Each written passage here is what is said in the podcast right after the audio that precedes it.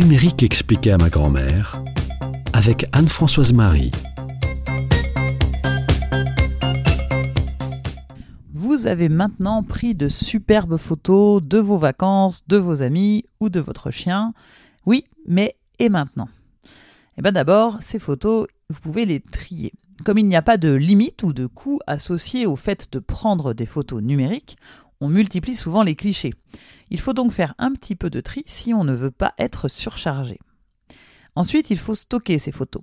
Même si la taille des cartes mémoire augmente sans cesse, la résolution et donc la taille des photos augmente aussi. On ne peut donc pas tout garder sur la carte mémoire de son appareil. Alors vous avez deux possibilités. Un stockage en local sur votre ordinateur ou un stockage en ligne. En local, les photos seront stockées sur un disque dur, celui de votre ordinateur ou éventuellement un disque dur externe.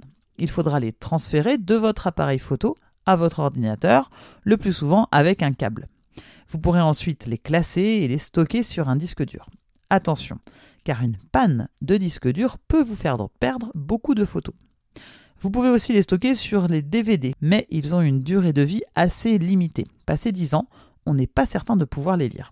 Et d'ailleurs, qui dit que dans 10 ans, il y aura toujours des lecteurs de DVD Le support avec la plus longue durée de vie actuellement, c'est la bande magnétique, comme les cassettes audio que nous avions il y a encore quelques dizaines d'années. Mais la rareté de leur usage les réserve maintenant aux professionnels. Une autre solution, c'est de stocker les photos en ligne, dans le cloud. Là, on stocke les photos sur des gros ordinateurs qui appartiennent à des entreprises de stockage, Google, Microsoft ou encore d'autres.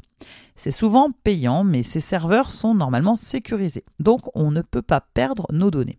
Et il est plus simple de les partager avec des amis. Mais même bien stockées ou rangées sur un ordinateur, les photos, ça sert surtout à être regardées. Alors ne laissez pas vos photos se morfondre sur un disque dur. Vous pouvez maintenant très facilement les faire imprimer, soit sur un format photo en 10 par 15 pour les mettre par exemple dans vos albums, soit vous pouvez imprimer directement des livres photos avec vos souvenirs. Un album par an, un album pour un événement particulier. Vous aurez ainsi le plaisir de pouvoir feuilleter vos albums et vos souvenirs. Je vous conseille de les faire imprimer par des professionnels qui ont des résultats bien plus jolis que nos imprimantes domestiques. Les prix ont beaucoup baissé et il y a très régulièrement des promos. Alors évidemment, ça prend un peu de temps de trier toutes ces photos et de les mettre en page, mais c'est aussi un plaisir de les reparcourir à ce moment-là. Vous pouvez aussi changer régulièrement votre fond d'écran d'ordinateur et pour profiter de vos photos.